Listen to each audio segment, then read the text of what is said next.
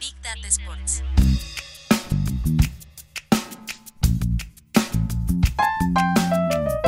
Big Data Sports.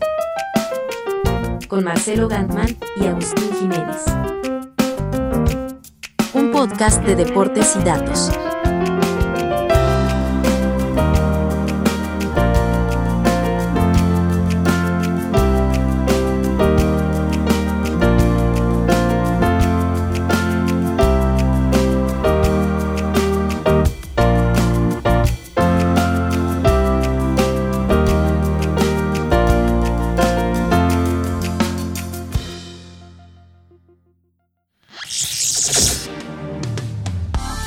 Bienvenidos otra vez a lo que es el último episodio de la temporada 2022 de Big Data Sports.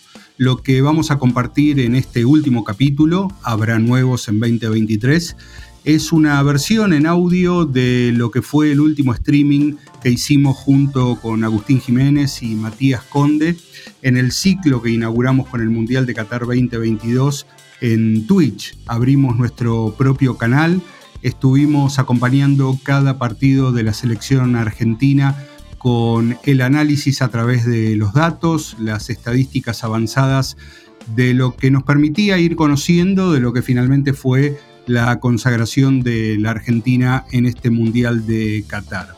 Hicimos un último programa que abarcó en una mirada un poco más amplia, una mirada desde un dron, todo lo que fue el Mundial desde diferentes eh, perspectivas. Cómo está cambiando el juego del fútbol, eh, cómo fue el impacto digital y el impacto social en social media de este Mundial, cómo le fue a las marcas oficiales dentro del campeonato, qué impacto tuvieron sus publicaciones, eh, qué pasó con las celebridades como Messi en las redes sociales y también charlamos bastante sobre cuál fue la perspectiva ofrecida por eh, los creadores de contenidos a lo largo de Qatar 2022. Eh, también, y no me quiero olvidar, y acá hay una advertencia, o mejor dicho, un aviso, eh, evaluamos mucho cómo fueron las nuevas estadísticas que ofreció la FIFA en este mundial y nos detuvimos bastante en ese tema también. Por eso acaba el aviso, muchas de las cosas que comentamos fueron vistas en la transmisión de ese último streaming, por lo que estén atentos a nuestras redes sociales, sobre todo en Twitter, porque mucho de lo que hacemos referencia en este episodio, si no lo tienen muy en claro, lo pueden encontrar en la cuenta de Twitter de Big Data Sports. Ahí están todas las visualizaciones de datos que comentamos en este último capítulo. Algún tema de audio puede estar más o menos, porque no fue pensado para hacer un podcast, eh, pero Nacho Calza, que es nuestro gran editor de este episodio y de todo el ciclo de Big Data Sports, se va a encargar de que suene lo mejor posible. Voy a aparecer de vuelta en unos segundos junto con Agustín, junto con Matías, Big Data Sports, último capítulo y una mirada desde lo alto de lo que fue Qatar 2022, el mundial en el que Messi finalmente pudo quedarse con la Copa del Mundo. Ahí vamos.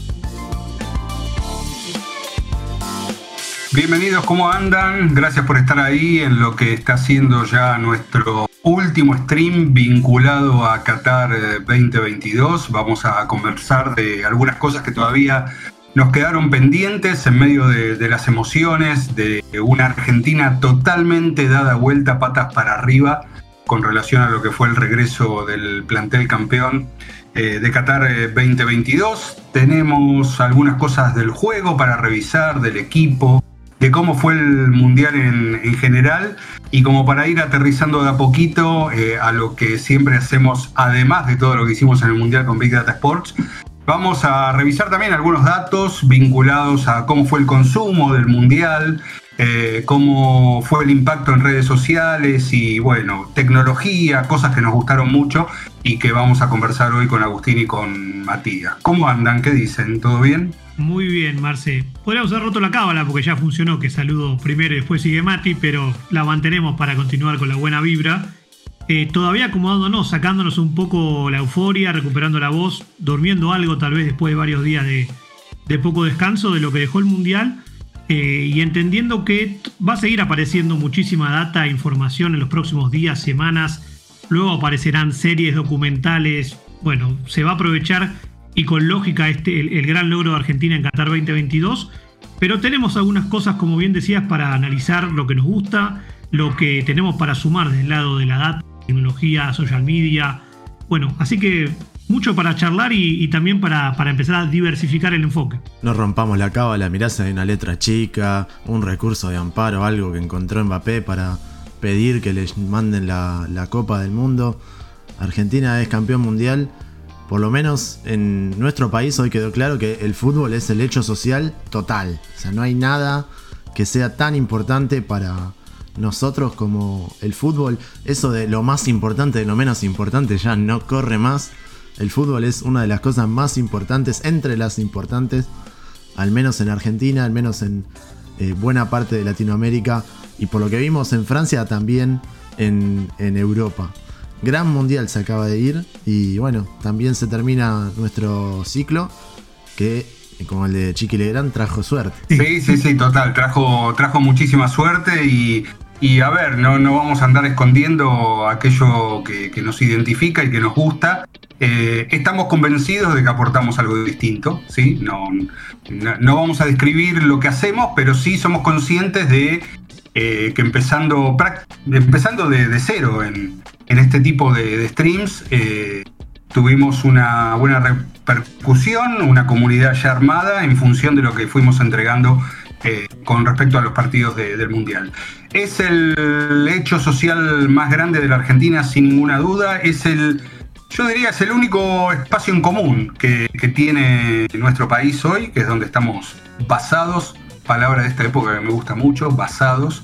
Y, em, bueno, y, la prueba de eso es eh, la, dimensión que alcanzó y lo que cuesta volver a cierta, cierta normalidad, ¿no? Pero bueno, eh, ya ya se va a ir un poco apagando la, intensidad del Mundial eh, y que Gian Infantino sepa algo. Eh, los argentinos estamos mandados a hacer para que el Mundial de acá a 2026 no se apague porque para intensidad no nos gana nadie. Entonces va, van a empezar a venir las ligas de vuelta, va a empezar a venir otra vez el, la Champions, la Copa Libertadores pero el, gap que hay que saltar de mundial a mundial, los argentinos lo vamos a tener eh, eh, presentes y, con las hornallas encendidas eh, todo, todo el tiempo. Así que bueno, si les parece bien, empezamos a, repasar todos los temas de conversación post-mundial que tenemos, con cosas del juego, cosas de, impacto de redes sociales, como decíamos, y también algo de tecnología. Bueno, y no se puede empezar por otro lado que no sea Lionel Messi. No, y tenemos una, placa que lo que muestra es algo que estuvimos diciendo por arriba, sin los datos finales, que es el porcentual de la distancia recorrida que Messi, entre comillas, camina, ¿no? Que eh, hace en lo que FIFA llama zona 1, que es recorrido de 0 a 7 km por hora. El 59% del partido con eh, Arabia Saudita, el primero, Messi lo, entre comillas, caminó el 58.9 del partido de Argentina-Francia. Eh, de la final, Messi lo caminó. Y eh, si ven ahí el, detalle, están todos los partidos entre 55, que es el de menor proporción, que es contra Australia, y 59.5, que es el de mayor proporción, el partido con México, que caminando justamente es como encuentra el gol. Entonces, primera cosa que tienen, me parece, los datos para aportar en este mundial, o el primer gran descubrimiento que hicimos con, los datos durante la Copa del Mundo, que decir lo hizo Marcelo, hay que darle la derecha en este caso, es que Messi efectivamente caminaba, pero que eso era parte del secreto del éxito de Argentina en este mundial. Sí, yo iba, a agregar esto de la zona 1, ¿no? O sea que podemos, para los que, nos están escuchando, decir que casi el 60%, si redondeamos para arriba, de su participación en el Mundial lo, pasó en esa velocidad, ¿no? De 0 a 7 kilómetros por hora, confirmando lo que decía Marce, pero también si nos ponemos a, escarbar en lo que significó en el juego, no es tampoco una gran novedad en el juego de Messi desde los últimos por lo menos 5 o 7 años, ¿no? Tal vez lo teníamos asociado a, los sprints que, nos deleitó cuando empezó. Y el juego de él ha ido cambiando, creo yo, inteligentemente, también por el físico, hacia esta confirmación que los datos nos dan, donde casi todos los partidos está entre 55 y 60% de esa zona 1, ¿no? Así que es una buena confirmación de algo que veníamos viendo. Sí, marquemos también algo importante. Eh, el dato este se hizo relevante cuando comprobamos o empezó a ser eh, tema de, comentario y hay otra cuestión. Yo tengo que decir que se han hablado de cosas muy interesantes en las redes sociales vinculados al juego en este mundial, como nunca antes. Y las redes sociales no son nuevas, no es que empezaron con Qatar 2022, pero yo encontré un nivel de conversación y de profundidad que pocas veces habíamos visto para un solo evento, ¿no? Y esto se hizo relevante el día del partido con, México, cuando eh, probablemente en el peor momento de la Argentina, porque hubo un partido peor que el que tuvo la Argentina con Arabia Saudita y que perdió, y que fue el partido del primer tiempo y de los primeros minutos del segundo tiempo de la Argentina con, con México. Probablemente el punto más bajo del seleccionado de Scaloni en el, en el Mundial. Bueno, en ese momento, cuando todo estaba nublado, todo era negro, de pronto Di María lo encontró a Messi en una jugada que había empezado él, pero que no parecía muy, muy importante. Lo encontró en una llegada de, de pura caminata y ahí Messi consiguió el, gol que después destrabó todo, todo el Mundial. Ahí empezamos a notar que los datos físicos del Mundial iban a tener un valor y que nos iban a permitir explicar muchas de las cosas de, Lionel Messi de ahora, ¿no? Fue por lejos el jugador que más caminó, ¿no? De, Argentina. Em, los que quieran ver estos datos, esto es interesante, en, el, FIFA Training Center, como dijimos la vez pasada, están los PDF pero Jesús Lagos, eh, un analista español, armó un GitHub con toda esta información cruda que se puede descargar. Todavía la FIFA no armó una, página con todos los datos sumarizados, compilados. Así que si quieren eh, analizarlo partido a partido o ver algunos totales como estamos haciendo en este gráfico, pueden entrar ahí al, GitHub de, Jesús Lagos. Después lo, lo tuiteamos para que quede. Y eh, lo pueden descargar, lo importan en R en algún, en algún programa de estos y se ponen a, chequear esta información. Me parece que siempre el dato físico se menospreció por el hecho de que que corra mucho no te dice nada, y eso es efectivamente cierto, pero en este caso que camine te abre la puerta a entender un modo de juego, ¿no? Lo dijimos varias veces, los datos tienen que ser el punto de partida de los debates, no necesariamente la conclusión, punto de llegada. Y esta frase que, que nombrabas...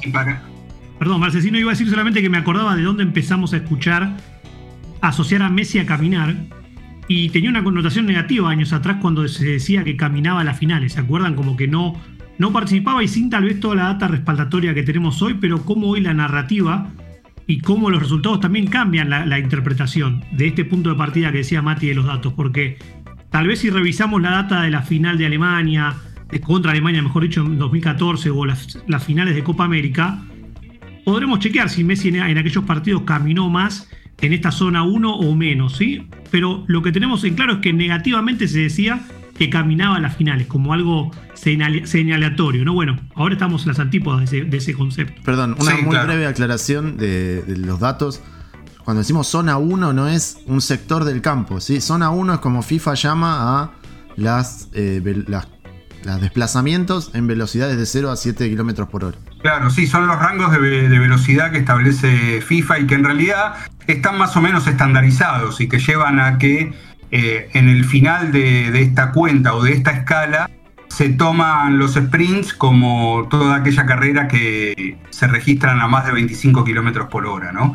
Eh, en ese sentido, Messi anda rondando los 30 kilómetros por hora, con lo cual tampoco es aquel futbolista que era a los 20 y pico de años y, acá está la grandeza de, de, un jugador. Messi empezó a hacer cosas distintas a las que hacía cuando era más joven para mantenerse siempre vigente y jugar su, mejor mundial. Eso es lo que hay que dimensionar de, Messi. Es un futbolista que cambió, ¿sí? Probablemente no cambió todo, porque su sector preferido del campo de juego sigue siendo el mismo. La zona donde él siente que tiene, ejerce influencia es la, misma, desde la derecha hacia el centro. Por ahí aparece Messi. Em, quizás es la única pista que le entrega. Vos sabés de qué lado va a estar y por qué zona va a andar, pero después nadie puede discernir lo, que puede hacer. Eh, pero entender por qué camina a Messi es la mejor manera de entenderlo como futbolista a los 35 años y levantando la Copa del Mundo. Bien, tenemos otro, otra placa para analizar. Sí. Cuando la pueda cambiar, ¿no? Que esto también hay que decirlo, no es tan fácil. Puedo aprovechar un, saludo parroquial, Mati, mientras resolves la, cuestión técnica. El día de hoy cumplió 24 años Kylian Mbappé y los argentinos estuvieron muy atentos en, Instagram hablando de redes sociales para decirle que seguramente estaba celebrando con un vaso porque no tenía la copa, ¿no? O sea, un, gag humorístico del día, de los que se pueden reproducir, ¿no? Obviamente. Eh, en, un día donde también, siguiendo con lo de social media, más adelante vamos a hablar de récords que se rompieron aún habiendo terminado el Mundial, eh, que lo involucran a, Lionel Messi. Bueno, hay mucho que, como creo que la línea de lo que vos decías, Marce, de cómo la, importancia que tuvieron las redes sociales, que para el próximo Mundial, para Estados Unidos, Canadá y México, van a estar cerca de cumplir ya 20 años de que existen. O sea, mucha gente todavía lo toma como un nuevo medio, ¿no? Las redes sociales. Bueno, dos décadas de Twitter, de Facebook, eh, obviamente que después Instagram vino más adelante, pero siguen teniendo un rol preponderante y coincido totalmente con que hemos visto muy buenas miradas y análisis, más allá de lo usual de los memes, de lo divertido, de las cargadas, de mucha gente que apareció a odiar, eso fue algo puntual también, ¿no? Pero no de los sectores de siempre, sino con nombre y apellido. Y bueno, veremos cómo, cómo sigue influyendo, pero el mundillo digital fue de la mano de lo que, de lo que emocionó en Qatar 2022, creo. Yo, yo creo que hay dos cosas que se conectan, ¿no? Por un lado, lo que vos marcabas de mucha gente que se dedicó a odiar y ese es un tema eh, omnipresente en el tema de, las redes sociales. Y no sé cómo decirlo, no, digo que sean odiables por esto, pero también mucha gente que como la, el reverso de esa moneda se dedica a, mostrar sus emociones de, una manera eh, a veces muy real, pero a veces muy, muy falsa. Yo creo que tenemos las dos cosas, ¿no? Primero, gente a la cual le molesta absolutamente todo lo que hacen los demás.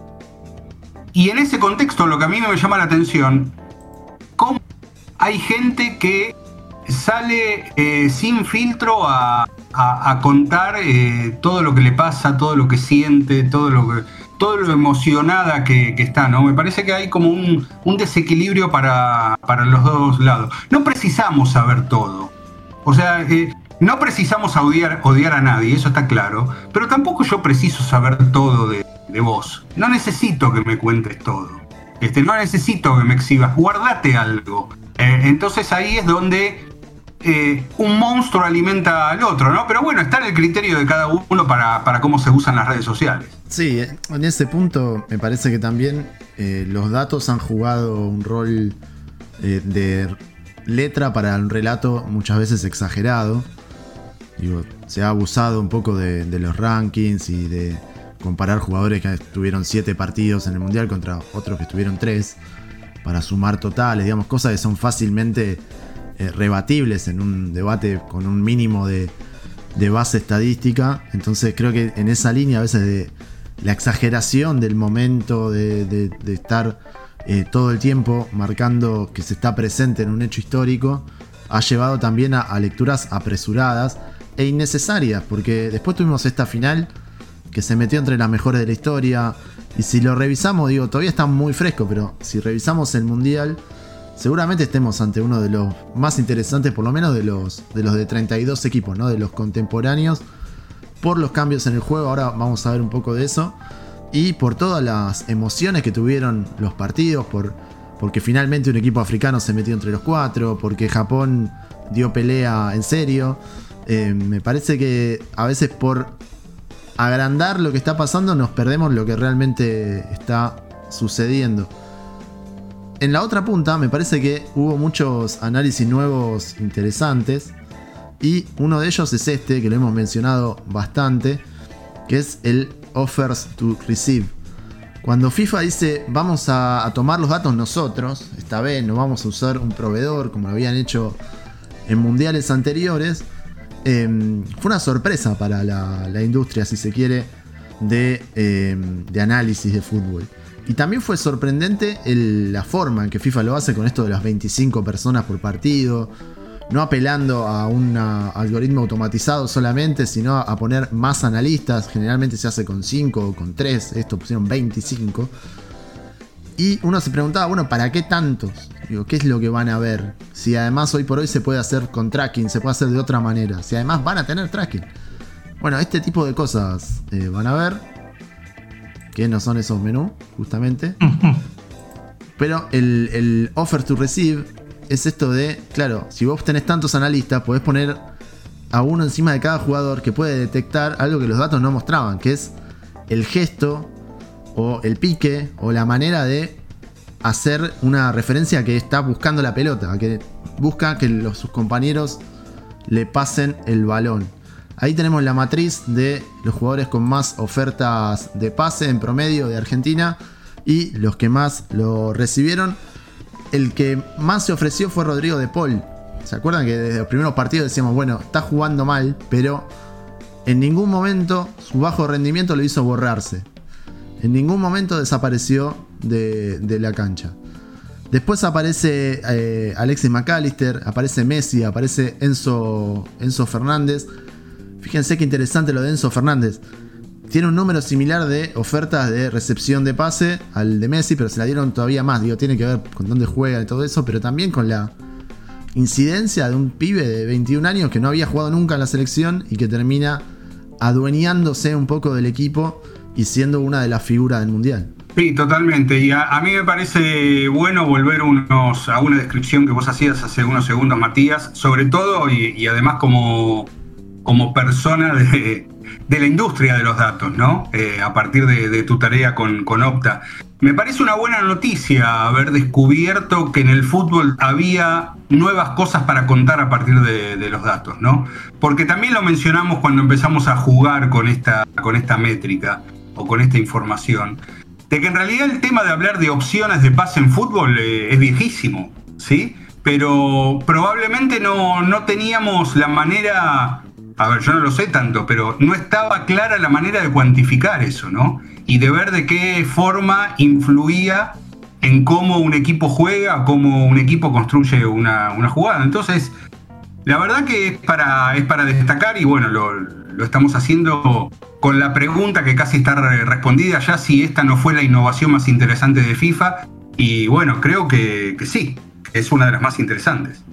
Sí, sí, sí, sí. Y nos quedó tal vez una imagen, otra de las innovaciones de FIFA que, podemos, la hemos charlado, que tiene que ver con lo que se esperaba del offside semiautomático, la relevancia que tuvo en, la primera fecha de la zona de grupos, cómo se fue apagando, tuvo un cierre, eh, un cierre casi de película humorística, ¿no? Con la última imagen que nos queda, que es Barán habilitando a, Lautaro Martínez directamente con, las nalgas, para decirlo técnicamente, eh, y fue una imagen hasta, hasta que representó lo que, lo que pudo ser para todas las naciones que estuvieron favorecidas o no tanto por el, por el semiautomático. Bueno, ahí Marce tuvimos una gran expectativa, empezó con todo y después apareció medio en cuentagotas, ¿no? Como que hubo ahí algún, alguna, no sé si llamarlo decisión, pero que la tecnología apareció con mucha importancia y después fue más cuantificado. Sí, yo creo que cambió, el, Mundial hizo que, que, cambie el tema de conversación o los tópicos de conversación.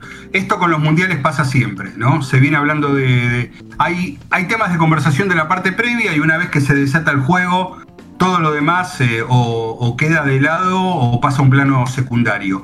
Pero dentro de los temas de conversación, yo no sé si esto fue estratégico o no, pero de los temas de conversación propuestos por la FIFA, toda la parte tecnológica que tenía que ver con el offside era la que más se, promovía, se impulsaba.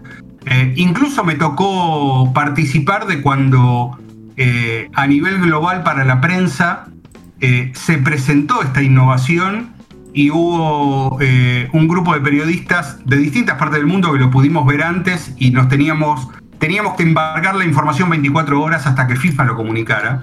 Eh, parecía ser como la, innovación principal del Mundial. Eh, y después nos dimos cuenta que, la FIFA tenía algo mejor que eso, que era el asunto de los datos, toda el área de datos que, desarrollaron. Y de la cual también contaron poco, o después vamos a, tocarlo en otro tema, que es, no sabemos demasiado de cómo fue que los jugadores usaron sus datos. Sí hubo declaraciones, ¿no? Eh, apareció Modric, que además, bueno, Modric también es embajador de una aplicación dedicada a, los datos, entonces es probable que esté en tema.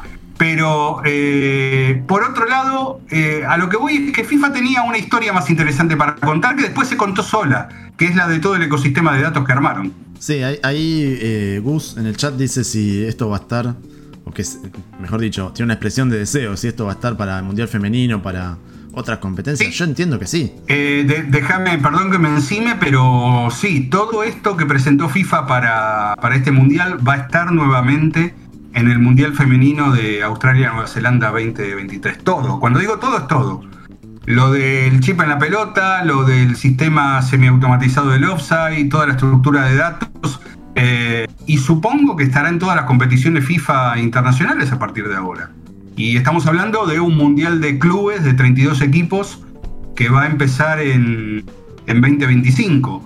Eh, aquí hay otro tema y es que la parte del offside e incluso la parte de los datos todavía está fuera del mercado para un montón de países y para un montón de competiciones. Es muy caro, es muy caro todo eso, carísimo. Eh, pero bueno, pasará como pasó con el VAR, que aparecieron distintas versiones del bar. Hay un bar que es premium, hay otro bar que es eh, light y, cada uno lo va usando de acuerdo a los recursos. Pero esta parte del offside es costosísima. Sí, como pasa en la NBA, tiene una cantidad de datos y sistemas que el básquet universitario no tiene, que FIBA no tiene, que los adaptan de otra manera, tienen otras cosas. Veremos eh, aplicaciones de ese tipo. Para el que preguntaba lo del eje, eh, es el promedio de ofertas de pase por partido y la cantidad porcentual de eh, pelotas, digo, de pases a partir de ofertas efectivamente recibidos. Digo, es más fácil ver el gráfico, ahora lo subimos que, que contárselos en el aire, pero créanme que es así y que De Paul es el que más ofertas de pase en promedio pudo dar. Esto también lo hicimos con los datos que puso FIFA a disposición y que compiló Jesús. Pero para ir cerrando el tema de datos, y eh, acá me comprometo a que en la semana armar algunas notas para nuestra web, para bigdatasports.media, porque realmente requieren un desarrollo un poco más grande sobre cómo ha cambiado el juego.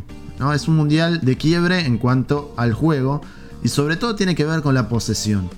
Contrariamente a esa etapa de eh, suplemento deportivo del país que dice la posesión no está de moda, los datos marcarían lo contrario. ¿sí? Por ejemplo, la distancia promedio de pases es de 17.9. 17.9 metros. Esto es 5 metros menos en promedio que la media de los últimos 6 mundiales.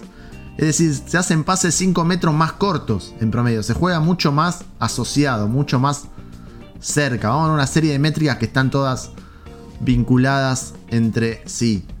Esta es la primera. Estamos viendo equipos que juegan uno más cerca, eh, digamos, con, toques más cortos. Entonces, quiere decir que la están teniendo más. La segunda cosa es, por cada cadena de pase, por cada, digamos, cadena de pase, sucesión de pases, hay 5.8 toques, ¿sí? 5.8 pases por posesión. Era mucho más fácil si leía la, placa que si me hacía ese rulo. Es 1.2 más en promedio, otra vez que los 6 mundiales anteriores. O sea, está haciendo posesiones más largas, en parte porque se está jugando más corto. El arquero, y acaba un cambio de regla que permite sacar adentro del área, que antes no se podía, era la típica cosa que te cobraban cuando empezabas a jugar de chiquito. El arquero eh, los saques de arco, mejor dicho, el arquero o el defensor que lo haga, en promedio son de 38.7 metros. Es 12 metros menos casi, 11.5 que los de Brasil y Rusia, que es donde hay datos, por eso no me fui tan lejos. Está, se está saliendo mucho más corto. Y esto es, digo, el promedio baja porque hay muchos más equipos haciendo esto. Después, claro, está Irán, está Costa Rica, que jugaron más largo, ¿no?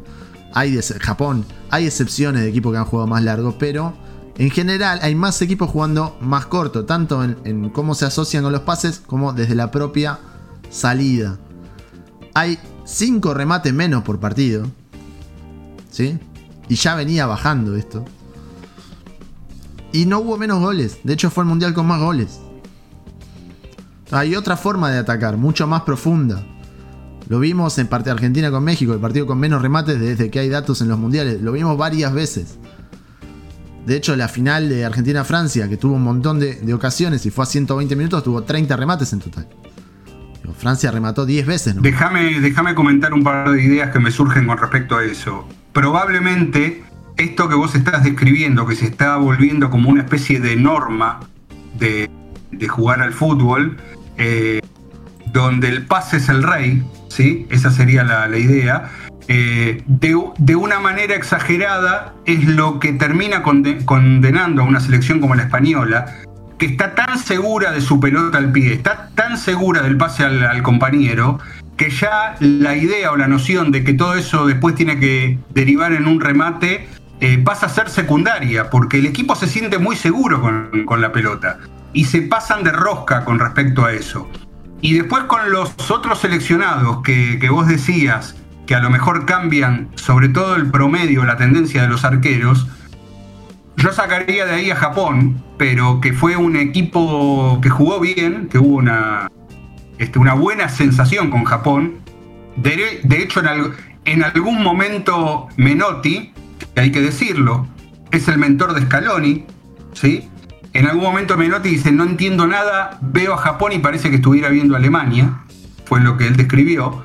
Pero sacando a Japón, y voy a redondear la idea, todos los seleccionados que se presumen eh, menos poderosos o más vulnerables, vos decías Irán, Arabia, yo agregaría Australia, agregaría también a, Polonia, son aquellos equipos que se sienten menos seguros con la pelota y juegan más largo, ¿sí? Y que son los que empeoran ese promedio todavía. Sí, o, porque... Perdón, Mati, iba, iba, a decir solamente eso, que también esto es algo, no es nuevo, ¿no? equipos que no tienen el talento o la confianza o que no están jugando al fútbol actual siguen con la idea del, pelotazo o de nueve que, que pueden pivotear.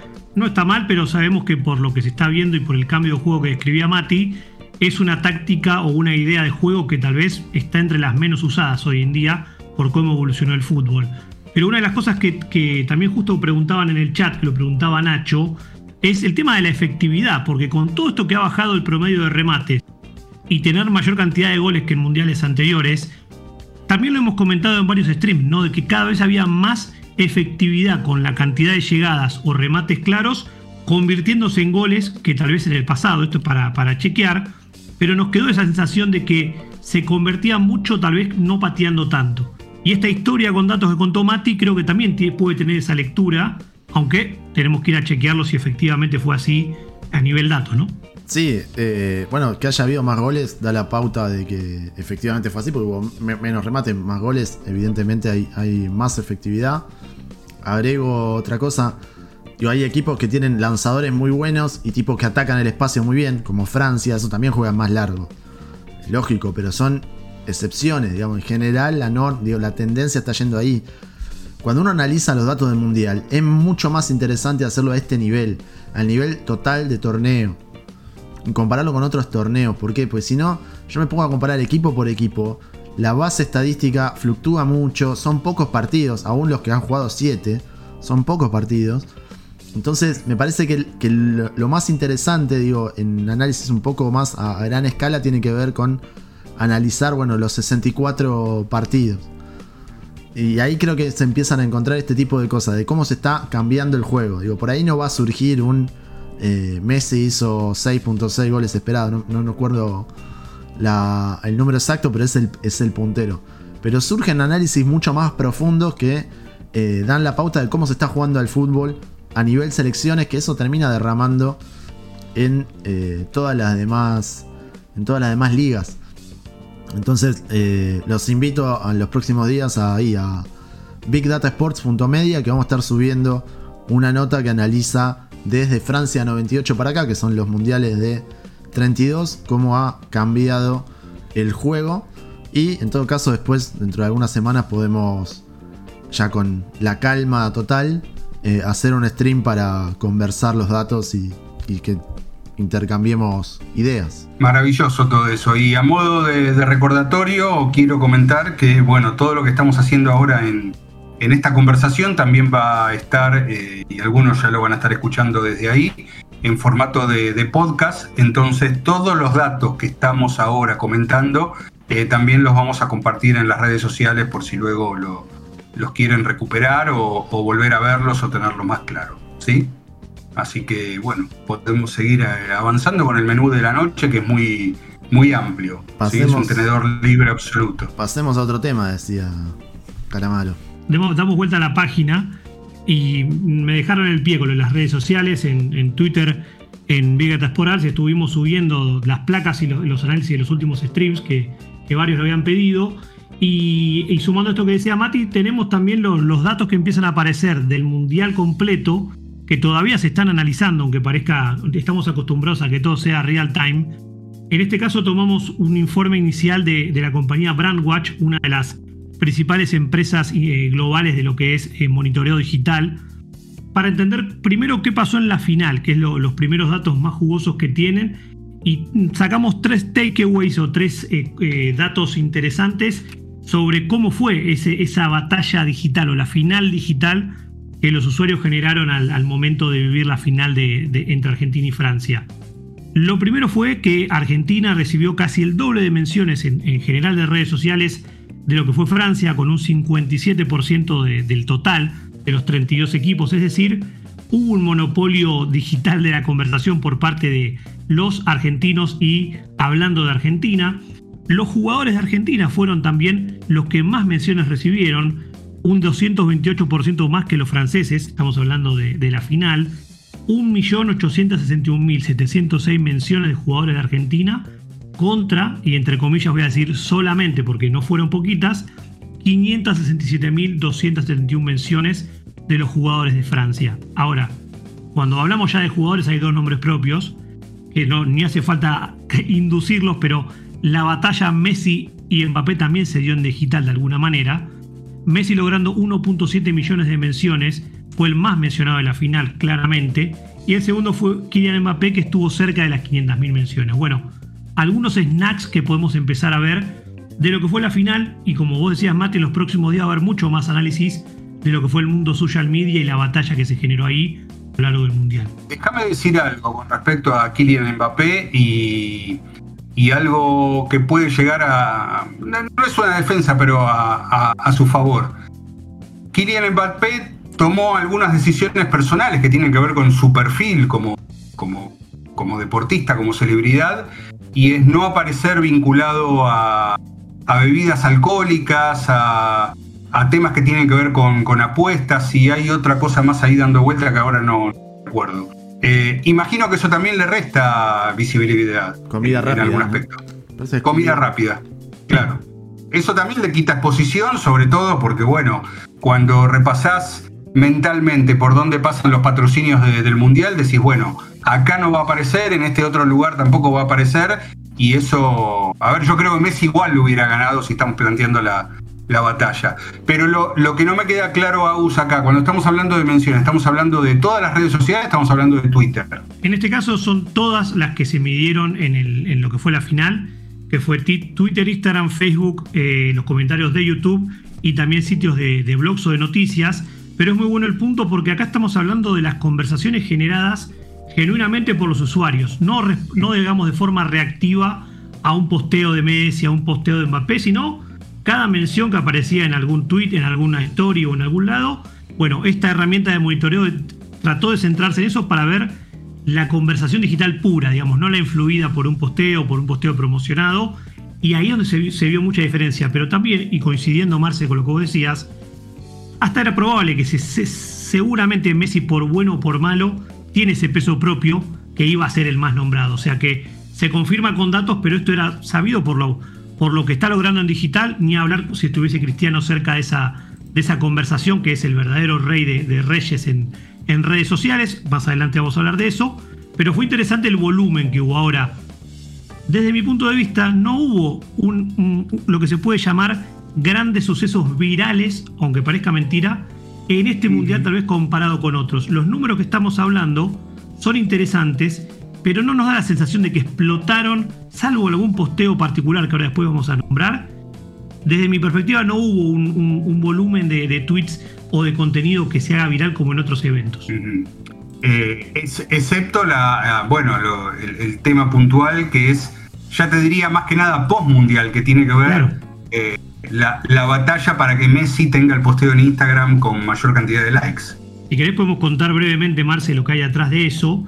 Eh, la, esperada foto de Leo Messi teniendo su, Copa del Mundo en su cuenta de Instagram se, se especulaba que iba a ser uno de los posteos más likeados de la historia eh, y, efectivamente empezó a crecer de tal manera que se empezó a acercar desde el domingo que terminó el Mundial hasta, hasta dos días después que cuando estamos hablando y haciendo este stream, empezó a acercarse mucho a la cuenta que tenía el récord. Bueno, el récord no lo tenía ni Cristiano Ronaldo, ni las, ni las Kardashian, ni, ni, Ariana Grande, no. Lo tenía una cuenta que nació justamente para debatir un poco la importancia de todo esto. Es una foto de un huevo y que fue una movida de, de redes buscando que sea la foto más likeada de la historia que después tuvo otros, otras utilizaciones. Se empezó a ver una batalla muy particular y sigue pasando en estos momentos, que muchísima gente de Argentina, sobre todo de Latinoamérica, que le había dado like a esa campaña de ese huevo para destronar a otros contenidos virales, se empezó a decir saquémosle el like al huevo y démoselo a Messi. Bueno, eso, eso aceleró el crecimiento del posteo de Messi, pero en los momentos en que estamos grabando esto, el fandom de CR7 se está volcando de lleno a que el huevo vuelva a ser el más likeado. Una cosita, una pastilla de internet de esas peleas de fans, pero que bueno, marca el rumbo porque hoy el propio, el propio Mark Zuckerberg generó un posteo que él no es de postear mucho, informando que este post de Messi en Instagram es el más likeado de la historia y nombrándolo tanto en Facebook como en Instagram, como subiéndose también, ¿no? A esta victoria, otro récord más de, de Messi. Me interesa tu opinión, Matías, acá, sobre todo esto. No, pensaban en Mbappé, ¿no? Que no tiene la copa, no se puede comer una hamburguesa y no va a poder tomar cerveza. Eso es todo lo que tengo para decir de, todo esto. Pobre Mbappé, no solo tiene los millones, el talento y la chance de volver a ganar un mundial dentro de cuatro años o dentro de ocho, porque solamente tiene 23, 24 años, ¿no? ¿Cumplió hoy? Hoy, hoy, cumplió 24. Así que se, tendrá, que conformar con, con eso y no podrá comer la mega. Acá le hacen publicidad a Dibu en el, en el chat y no vamos a nombrar la, marca por ahora. Eh, lo, voy a, lo, voy a, decir, parece en broma, pero es verdad. Eh, está entrando en su último año de generación Z, Kylian Mbappé. Tal cual. Sí, así que eh, fíjense, lo, vemos, lo vemos malo, lo vemos este, con cara de pocos amigos, lo vemos muy especial. apenas 24 años, ¿sí? todavía, todavía sigue siendo el target especial para, para las marcas. ¿Eh? No, no, el mundo de las marcas no lo ve como un adulto a Kylian Mbappé, para, para que tengamos una, idea. Pero bueno, a ver, sigamos revisando cosas del, mundo, del mundo digital, porque yo creo que primero hay que tener algo en claro. En, esta época de, fragmentación y de, bueno, de tantas escenas que conviven al mismo tiempo, todos creemos eh, eh, estar viendo lo mismo, pero en realidad estamos estamos viendo cosas eh, diferentes. Y, ya que estamos con el tema de marcas, bueno, vamos a dar algunos datos de marcas primero, sobre todo las vinculadas al Mundial, y después de ahí vamos a, linkear con, eh, con otra santísima trinidad que tuvo este Mundial, que fueron las palabras o los términos. Creadores de contenidos, influencer, streamers. Y ahí hay mucho para decir. Perfecto, sí, vamos a cerrar con esta parte de las marcas que también esta empresa, eh, como decíamos, este informe se puede encontrar en, en en su sitio web, que está en desarrollo, y ellos midieron a todos los sponsors oficiales de la Copa del Mundo y destacaron que en la final hubo dos que, se llevaron el 87% de la conversación sobre las marcas, ¿no? O sea, no sobre el global, esto vale aclararlo. Las dos que más menciones generaron y conversación generaron fueron Adidas y Budweiser, con el 63% Adidas y con el 24% Budweiser, de todo, lo que, de todo lo que los usuarios en todas las redes sociales, Twitter, Instagram, Facebook, en TikTok, en YouTube, en todos los lugares considerados sociales, generaron durante la final de Argentina-Francia en Qatar 2022. A diferencia de lo que pueden haber hecho eh, distintas marcas, Adidas y Budweiser no rompieron el molde a nivel creativo, formatos, sí estuvieron aprovechando el real time, sí obviamente se subieron al embajador que ambas tienen, ¿no? Que es Leonel Messi justo.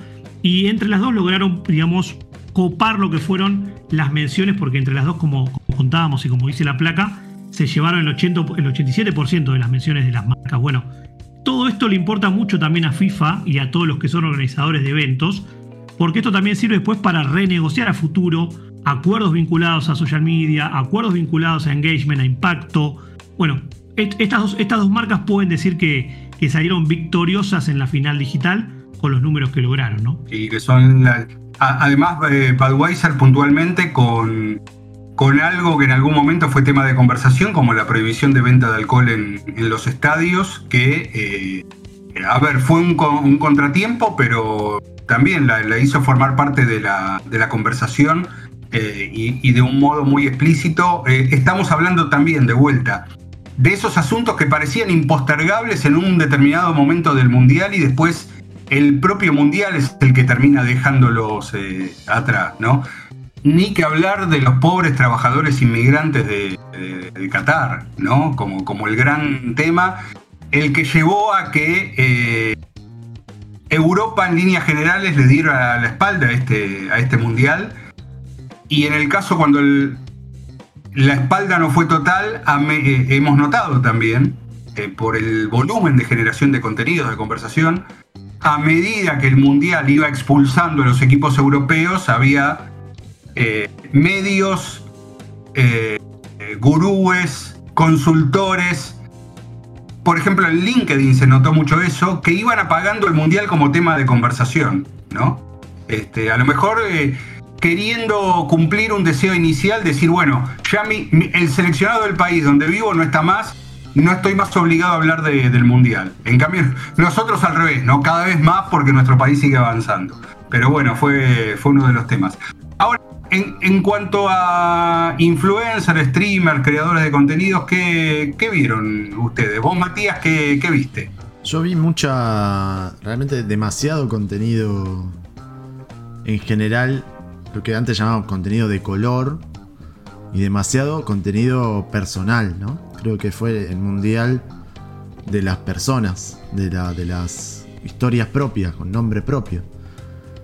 ¿Te acordás los Juegos Olímpicos de hace unos años? Que hubo mucha polémica porque Teis Sport puso en un momento una reacción de un triunfo de las Leonas, no recuerdo exactamente, de Bonadeo. Así festejó Bonadeo, se empezó a polemizar sobre si era lo correcto, que la noticia fuera el periodista festejando y no el, hecho en sí.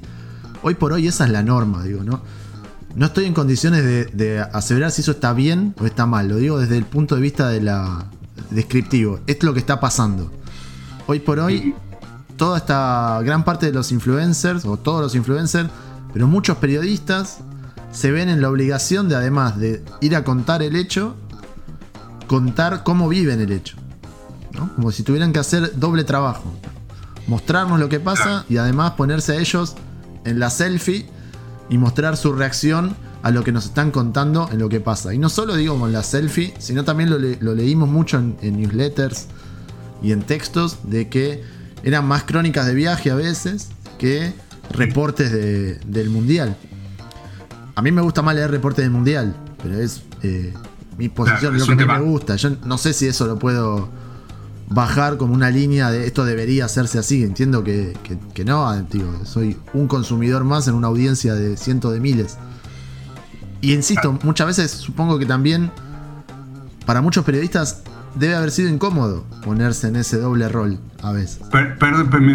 Muy interesante, el Mundial de las Personas, me, gustó mucho eso. Vos, Agus, en función de lo que dice Matías, eh, a lo que voy es, y te pregunto directamente, ¿es un contenido que funciona?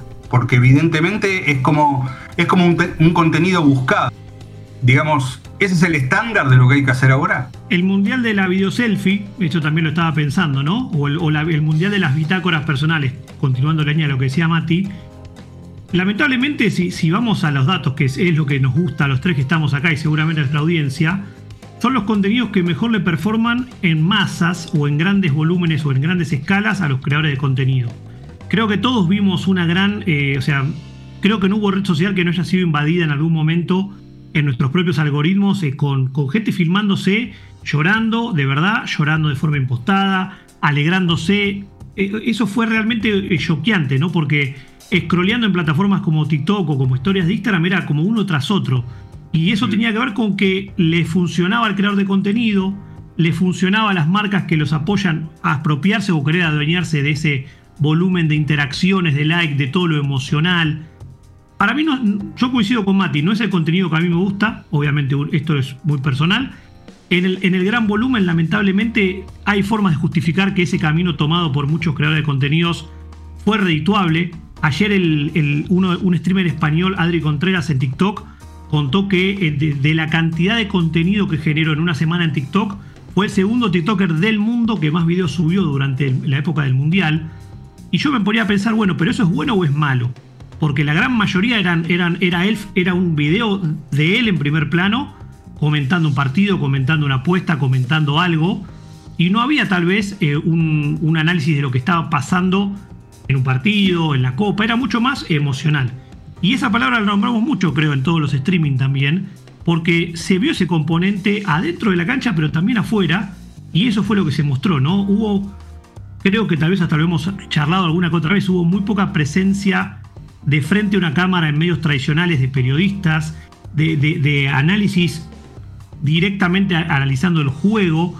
Y si bien decíamos hace un ratito que, en redes sociales encontramos mucho de sorpresivamente gratos análisis, los creadores de contenido influencer más se fueron a, mostrarse yo estoy acá, yo siento esto, y eso es lo que le doy a mi audiencia y la audiencia lo, termina valorando. Sí, a, ver, ahí yo creo que hay una confluencia de, temas, sobre todo también conversando con, gente que, bueno, que está en esa, en esa labor. Em, primero creo que es una línea, ¿sí? Es un aspecto de, la cultura de, esta época. Eh, yo estoy en el lugar y cuento lo que a mí me pasa estando acá en el lugar en vez de estar contando lo que lo que estoy viendo o lo que los hechos marcan. Que en realidad, pensándolo ahora en este, en este momento, esa sería la tarea tradicional de un periodista. Y estamos hablando de otro perfil de, creador de, contenidos, donde no están obligados a reportar nada.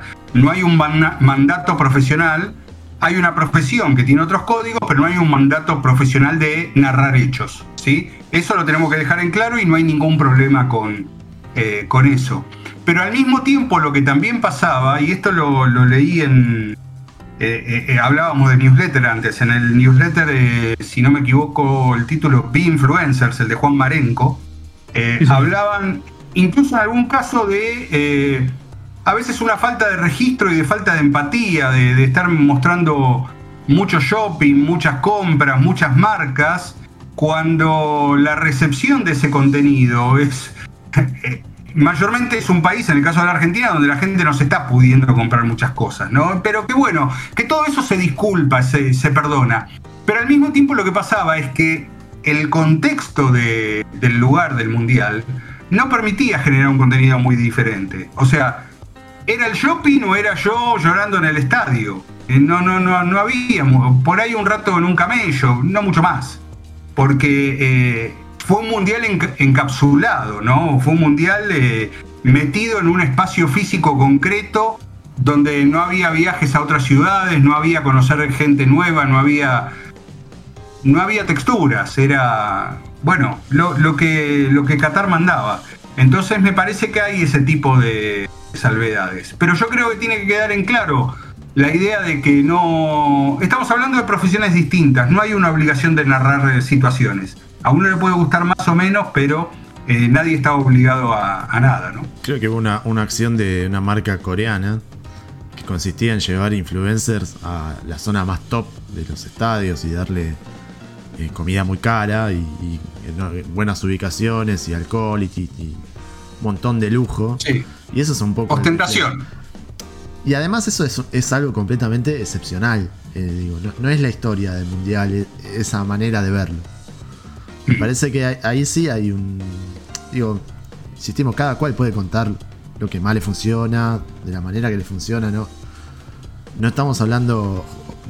No quiero estar juzgando lo que, lo que hicieron, sino lo que a mí me gusta ver. A mí no me gusta ver eso que es. Digo, lo puedo ver cinco minutos, uh, mirá, están comiendo mariscos. No, no, mucho más. Eh, uh, mirá ese, qué buena vista, ya está. Eh, eso no es lo que pasó en el Mundial. Lo que, el Mundial pasó en, otro lado, de otras maneras. Eh, y creo que ahí dejaron un espacio. hubo pocos que fueron a ver los otros barrios de, Qatar. Hubo algunos youtubers que sí lo, hicieron. O que se metían en las otras hinchadas. Quizás porque hubo poca afluencia europea. Quizás lo hubiésemos visto más. no sé cómo festejan los italianos si hubiesen ido. Pero, no sé, a Arabia Saudita llevó un montón de gente, Marruecos llevó un montón de gente y no se mostró tanto todo eso. Eh, creo que sí hubo algunas, eh, algunos intentos de diferenciarse con esas notas en la zona, en el Lugano 1 y 2 de los argentinos en Qatar, esa, eh, esa serie de edificios que fueron tomadas, que, sí crearon algunas de las historias más divertidas fuera de lo deportivo del Mundial y, más recordables. pero bueno, para, para mí el punto es, está bien, no, todos lo tienen que hacer. Está claro que, que algunos van a, buscar eso. A veces el límite entre el periodista y el influencer no está tan claro. Ni de un lado para el otro, ni del lado del periodista para influencer. E insisto, para mí, eh, algunos periodistas yo los veía incómodos en esa posición. De tener que hacer ese doble rol. Eh, yo creo que el tema está interesante y por eso nos, estamos quedando acá. Eh, hay una cuestión que yo particularmente terminé de tener clara eh, durante el Mundial y post-Mundial mucho más todavía, y que al mismo tiempo, bueno, fue un tema que en los newsletters de Big Data Sports venimos comentando, incluso en el podcast, bueno, particularmente en mi caso en el libro que saqué, que claramente iba a ser el Mundial de los creadores de contenidos, de los influencers y de los streamers. Eh, tanto lo fue que uno de los temas fue Luis Enrique como, como streamer. Pero lo que yo termino de tener claro es que todo eso forma parte de los contenidos accesorios y los contenidos auxiliares de un gran evento deportivo. No son el centro y hasta me animo a decir no van a ser el centro de, un acontecimiento deportivo. ¿Por qué? Porque Luis Enrique puede hacer todos los streamers que quiera, pero si no hay alguien en su país pagando por los derechos de los partidos del Mundial, Luis Enrique no tiene dónde hacer un streamer desde una concentración. No, no, no, no. Eh, o sea, lo tradicional, una industria que para 2024 va a pagar 60 mil millones de dólares en derechos deportivos de transmisión, todavía lo central sigue siendo eso y lo periférico sigue siendo lo otro no, va, no veo un futuro donde pon el nombre que quieras, Ibai, Casimiro en Brasil, van a ser el reemplazo de, el sustituto de eh, Globo, el sustituto de ESPN, el sustituto de, de Sports, porque todo lo que sea venta de derechos sigue subiendo y sí van a estar satelitando todos los creadores de, contenido, pero en donde alguien alguna vez deje de pagar por los derechos, no van a tener dónde ir y qué contar. Entonces, en este escenario fragmentado, tan, tan abierto, donde de repente nos estamos perdiendo algo que tiene millones de seguidores y nosotros no estamos ni enterados. Todo esto está, está sucediendo, está, está pasando. Pero al menos en el deporte todavía se necesita del centro de la gravedad de lo tradicional porque para que todo para que una marca pueda llevar a 15 influencers a un mundial, previamente se necesita todavía alguien que pague la fiesta. Y ese pago de la fiesta es, bueno, acá están los derechos y si y si no te los derechos puede ser uno de los canales más importantes de la televisión deportiva del mundo y vas a pasar hambre y sed. Así que imaginemos los influencers también. Hubo dos, nombres propios que vos nombraste, Marce, que para cerrar este, este debate, que es muy interesante, que rompieron un poco la pared, porque yo, siguiendo con tu línea, creo que Luis Enrique fue el que se animó a, romper la relación equipo que está participando en un evento deportivo e ir directo a la audiencia, con todo lo bueno que, tuvo y con todas las críticas que tuvo. Y el segundo es Casimiro, el, streamer brasileño, que para mí ahí es donde puede haber un cambio paradigmático si se sostiene. Porque fue el único streamer que tuvo derechos ¿sí? O sea, FIFA se los vio en un, test y logró, obviamente, logró, logró, las transmisiones en su canal con más récord del año en, todo lo que fue streaming. mostrando partidos de Brasil en una audiencia que suele ser un caso de estudio siempre. Brasil, eh, para los que están inmersos en el mundillo más digital, siempre es como el conejillo de Indias por su población, por su idioma, por todo, de las innovaciones digitales, sobre todo las que tienen que ver con marketing digital, streaming, video. Bueno, se confirmó un poco eso. Entonces, yo me quedé con. Te escuchaba Marce recién y me queda la duda de si no hay ahí un resquijo para que en el futuro sí streamers tienen derechos directamente de la FIFA, ahí puede haber un cambio de, de escenario. Pero si no, va a seguir siendo de la misma manera. Y sumo algo en favor de todo lo que dijimos que tal vez no era tan de lo que más nos gustaba. El Mundial tiene 64 partidos, pero es un mes de que todos estamos famélicos de ver cosas del Mundial. Y, muchas veces se terminan acabando las, las cosas del juego solamente. Ahí aparecen todas estas otras. Las marcas claramente llevan eh, creadores de contenido para que sean ellos, no para que vayan a informar. Ahí me sumo a lo que decía Mati del el periodista influencer, es lo que más ruido tal vez puede llegar a ser. Pero, pero es entendible y hacia el futuro cada vez va a ser más por el avance tecnológico. Ahora, ¿con qué nos vamos a encontrar en el próximo mundial? Habrá que ver cómo evoluciona. Eh, perdón, déjame marcar algo con respecto a lo de Casimiro, que, es muy importante, eh, porque han pasado varias cosas ahí en, Brasil y al mismo tiempo. Eh, por un lado, bueno, Casimiro es como el streamer estrella de una compañía que se llama Live Mode, que gestiona derechos digitales de, clubes y de organizaciones deportivas en Brasil para hacer streamings de, de eventos, ¿sí? Entonces, esa fue una de las novedades. La novedad mayúscula que hubo fue el acuerdo que hizo FIFA a través de FIFA Plus, su plataforma de streaming lanzada en marzo de 2022, para que en Brasil los derechos de, streaming los retuviera la propia FIFA Plus y los 64 partidos se pudieran ver por esa, por esa plataforma. Algunos de ellos con un millón de conectados eh, por, partido. Pero al mismo tiempo, en Brasil tenés Globo, la cadena de televisión abierta que tiene su propia señal de, cable, que también daba los partidos. ¿Y cuál es el dato acá? Las transmisiones de Casimiro en YouTube, que era por donde dio 22 partidos en vivo, ¿sí? tenían un 30 segundos de latencia con respecto a la televisión abierta. Y así todo había un montón de audiencia que elegía verlo de, ese modo, ¿sí? Con casi 6 millones de conectados en el último partido de Brasil con, Croacia. Entonces, obviamente ahí algo está pasando, algo nuevo. Pero fíjate que eso que está pasando es con los derechos adentro. Es decir, alguien eh, no, no es que va a venir desde los márgenes el streamer con su comunidad, o sea, sí, sí, todo muy bien, y FIFA los incorpora, los canales los incorporan, las, las marcas los incorporan, y tienen unas audiencias enormes, gigantescas para, atender.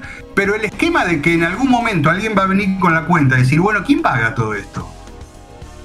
Eh, bueno, y siguen ahí, ahí los canales de televisión, las cadenas diciendo, bueno, yo, yo compro, yo pago. Y y los derechos de transmisión se van, van aumentando eh, exponencialmente año a año, pero todavía no se lo dan a un streamer para que lo haga. El, streamer es un agregado a eso, ¿sí? Todavía no hay nadie que diga, no, mira, yo pagué 2.500 millones de dólares por los Juegos Olímpicos, pero ¿sabes qué? No lo voy a dar por la NBC, se lo voy a dar a...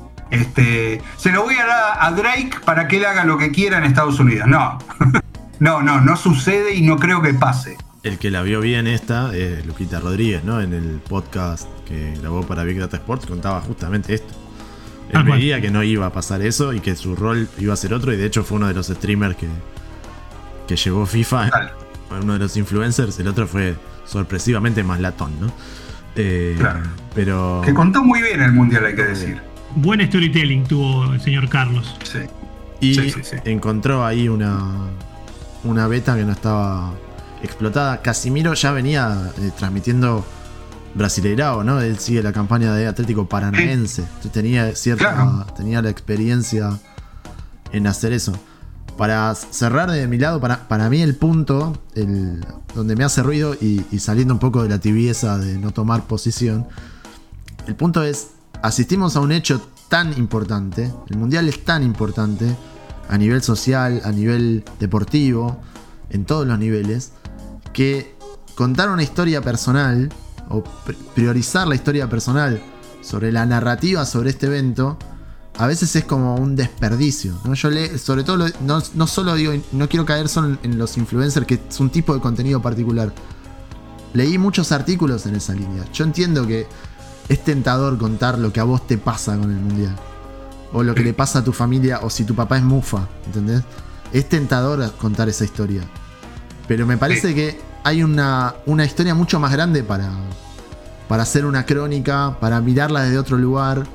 Dejó un montón de cosas esta final, fue muy cambiante, tuvo protagonistas con digo, protagonistas principales como Mbappé y Messi, dos de los mejores jugadores de la historia seguramente, y un montón de historias secundarias para rescatar. Que la verdad que irse a, lo que te pasa, me parece que en, este hecho puntual, en este momento histórico, y sobre todo en esta parte del tiempo, por ahí en dos meses tenga más sentido. Eh, es, una, es un desperdicio. Muy, muy, muy buena mirada, totalmente de acuerdo. Eh, sí, yo creo, a, ver, estamos hablando de la, el primer campeonato del mundo con, con este tipo de posibilidades, insisto con la palabra que también es, que, también está presente, que es la fragmentación. Eh, estamos en un momento donde hay que atender a la vez a distintas audiencias y no a todas las audiencias le, les importa lo, mismo, les interesa lo, mismo, pero al mismo tiempo, bueno, mientras estamos haciendo vaticinios y, estamos augurando eh, determinadas cosas, eh, es, la misma historia que la historia de, la tecnología. ¿sí? Algo, algo que decíamos que iba a pasar, finalmente no sucedió o finalmente no está sucediendo como creíamos que iba, que iba a suceder. Eh, creíamos que el CD se iba a quedar para siempre y el CD no, no, no sirve más. Es muy bueno para cortar una torta de cumpleaños, pero no, no para otra cosa. Y, este. Y, lo que iba a pasar con, los influencers, con, el nuevo ecosistema, también los tiempos están teniendo una, una, velocidad que a veces hace que no, mira, la verdad, la verdad que ver el fútbol por televisión sigue siendo insuperable. ¿sí? Eh, obviamente, lo acabamos de decir, hay una audiencia que le gusta que un streamer le reaccione al partido y hay una audiencia, y no es chica, bastante, bastante grande. Ahora, puestos a ver la experiencia de ver el fútbol en televisión en una pantalla enorme, y hay mucha gente, y, no es a, los viejos que nacieron, cuyos abuelos tuvieron la Segunda Guerra Mundial. No, no, no, ahí estamos viendo que la gente quiere ver el fútbol en pantalla grande. Todo bien con los teléfonos, acá lo tenemos, lo usamos todo el tiempo, pero eh, déjame ver eh, ese, ese gol de cinco toques de, de María, lo, lo quiero ver lo más grande posible.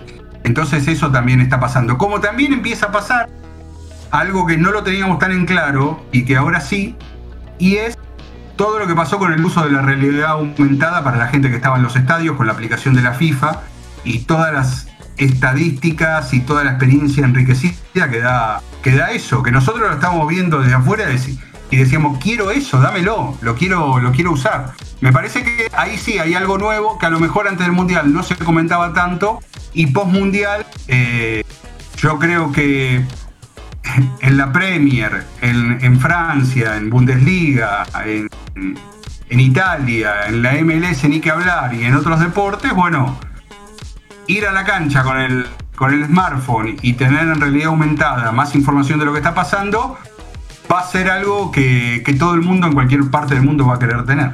Sí, fue una de las innovaciones. Ah, yo pensé que iba a haber que, que, iba a ser más masiva, pero por esto que vos decías, Marce quedó medio encapsulada en los que la entendían, en los que entendían cómo aplicarlo en el campo de juego y ahí se empezaron a... Pero hasta tardíamente, no fue que el primer partido del Mundial ya hubo eh, periodistas o, gente creando contenido en los estadios utilizando la tecnología que estaba. O sea, inicialmente tardó un poco en, aprovecharse y creo que tiene mucho futuro. Y un poco tomo algo de lo que decía la gente en el chat. Ese tipo de tecnología y los creadores de contenido también tienen que entender cómo, tal vez no, son especialistas en narrar lo que está pasando y no van a esa tarea, pero también hay muchos que le agregan una cuota de, humor, de diversión o que lo hacen llevadero para que el contenido, si bien no me está informando, me está entreteniendo. Y hay muchos que, como decíamos hace un ratito, optaban por otro camino, ¿no? De lo emocional y de lo emocional eh, más, de, más de las lágrimas. Pero cierro el tema influencer para poder explayar un poquito lo, que vamos a hablar ahora del impacto de lo que fue World Cup como hashtag. Yo, por ejemplo, eh, uno de los, de los creadores de contenido que sigo en TikTok es, Ben Black, que se especializa en fútbol británico, él es británico y de la Premier. Y yo esperaba que la FIFA lo llevó como uno de los grandes invitados. Como decía Mati, acceso total, acceso a, acreditación a todos los partidos. Y, su propuesta fue eh, lograr estar en los 64 partidos. Y la gran mayoría de su contenido era él con la camiseta de alguno de los dos equipos que jugaban, mostrando que podía estar en ese partido y que después iba a otro, después iba a otro. Y terminó el mundial y la gran mayoría de su contenido fue él en una tribuna con cara de, divertido y diciendo pude estar. Si yo me puse a analizar después el valor que agrega eso, o a mí como espectador, digo, bueno, qué bueno que pudo estar en todos, tenía todos los medios, no tenía acreditación total, traslados, el mundial era cerquito una cancha de otra.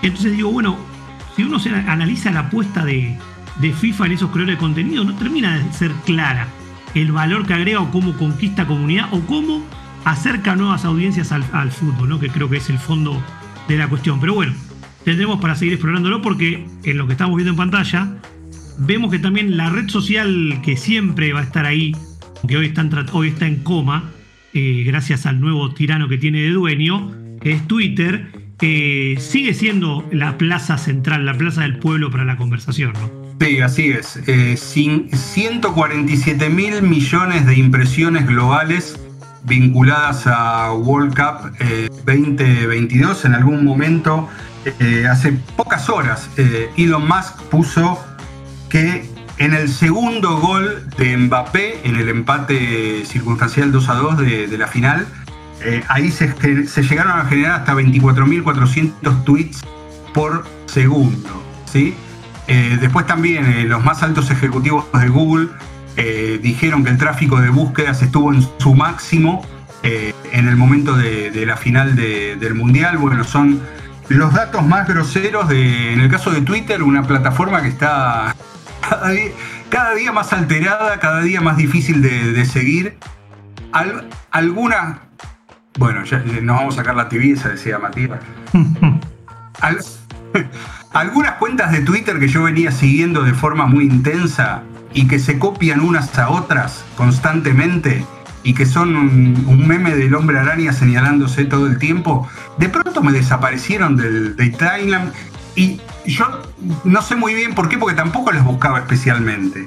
¿no? Eh, en ese momento de bueno, de estados alterados en Twitter como, como plataforma, nuevamente se, se revela como, como el lugar donde en el, cuando pasa algo en tiempo real, ese es el, espacio en el que vamos a buscar. ¿sí? Te guste o no, monetice más, monetice menos, eh, tenga más funcionalidades, eh, nos esté cerrando review, como pasa ahora, que nuestra plataforma de newsletter, eh, todas las cosas pulgar abajo que tiene pero cuando está pasando algo ahora, vamos todos a Twitter. O vamos todos los que queremos estar enterados y se lo queremos contar a otro. Sí, yo decía lo de la tibieza, pero tampoco era para agarrársela con Elon Musk, ¿no? O sea, si quiere venir a buscar es, a, Jiménez, arroba Que me vengan a buscar. sí. Pero... El que lo escucha, que lo escucha todo. Ahí, está. Bueno, eh, la verdad que ha sido, primero nos ha gustado mucho poder acompañarlos durante todo el Mundial eh, con, esta, con esta propuesta. Eh, pensábamos que era el comienzo de algo, cuando hablo de esta propuesta es la idea de abrir nuestro canal en Twitch y poder aprovechar el Mundial para contar el fútbol a través de, de los datos. Hemos laburado muchísimo los tres y bueno, todo el equipo que estuvo detrás nuestro para eh, luego editar, eh, hacer la parte de amplificación en redes, los resúmenes en YouTube, así que a todos estamos muy, muy agradecidos y bueno, le, le bajamos la persiana a Qatar 2022 eh, y nos vamos a volver a encontrar pronto con alguna otra cosa, ¿qué les parece? Nos llevamos la, tarea de, ver, de empezar a pensar en ese 2023 que parecía muy lejano y que ahora está a la vuelta de la esquina. sumo a lo que decías, Marce, que agradecerle realmente a los que también hacen que uno se siga sumando, que son las comunidades que se van formando, encontrar gente que disfruta de la propuesta de Big Data Sports en sus distintos formatos, eh, esta, época de streaming, los cinco años y monedas de podcast, todas las notas, como contaba Mati, que se suben al sitio, los newsletters de todas las semanas, bueno, a nosotros creo que a todos nos encanta hacerlo, pero también es muy redituable cuando encontramos gente que le gusta entender el deporte o analizarlo de esa manera. Así que les agradecemos a todos los que nos ven en vivo. Mucha gente nos dice, los enganché por un TikTok, por un YouTube y ahora los, los veo de madrugada, los veo cuando estoy yendo a algún lado. Bueno, muy reconfortante y nos, nos invita a pensar cómo vamos a seguir sumando desde Big Data Sport para, para toda esa gente que le interesa este punto de vista. Así que nos llevamos la tarea para, para ver cómo sigue todo hacia adelante y en qué formato. Sí, bien. Eh, no, no, mucho más, simplemente que eh, tuvimos la suerte de elegir empezar con este evento histórico. Así que esperamos poder volver con, otros eventos que no van a tener la magnitud de este, pero van a ser eh, igual de, interesantes. Sigan sobre todo la, web de Big Data Sports, es bigdatasport.media. Síganos en, redes, en Spotify. generamos permanentemente contenido en esta, en esta línea si les gustó.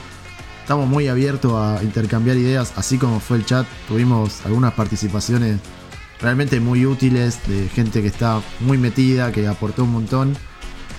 Abiertos a intercambiar si hay algún tópico, algo que, les gustaría que investiguemos un poco más, si tienen ideas, si hay algo que mencionamos al pasar y, da para, para hacer un doble clic y profundizar, bueno, estamos ahí siempre dando vueltas y disponibles para todos esos intercambios. Buenísimo, buenísimo. Gran cierre. Bueno, gracias a todos por leernos, gracias a todos por escucharnos, también gracias a todos por leernos y que tengamos un 2023 eh, desde lo futbolístico tan bueno como este. Eh, hacemos Big Data Sports desde Buenos Aires, de la Argentina. La Argentina ganó el Mundial después de 36 años. Messi, el ícono global del fútbol y del deporte, ganó su Mundial que tanto quería y todo el mundo quería que eso sucediera. Así que desde el planeta del fútbol, eh, todo es felicidad y deseamos que 2023 sea así para todos. Muchísimas gracias y hasta la próxima. Si tenés personal en el cel y en tu casa, tenés conexión total con más beneficios. Personal, conexión total. Big Data Sports podcast de deportes y datos. Gracias por conectar. Hasta el próximo episodio.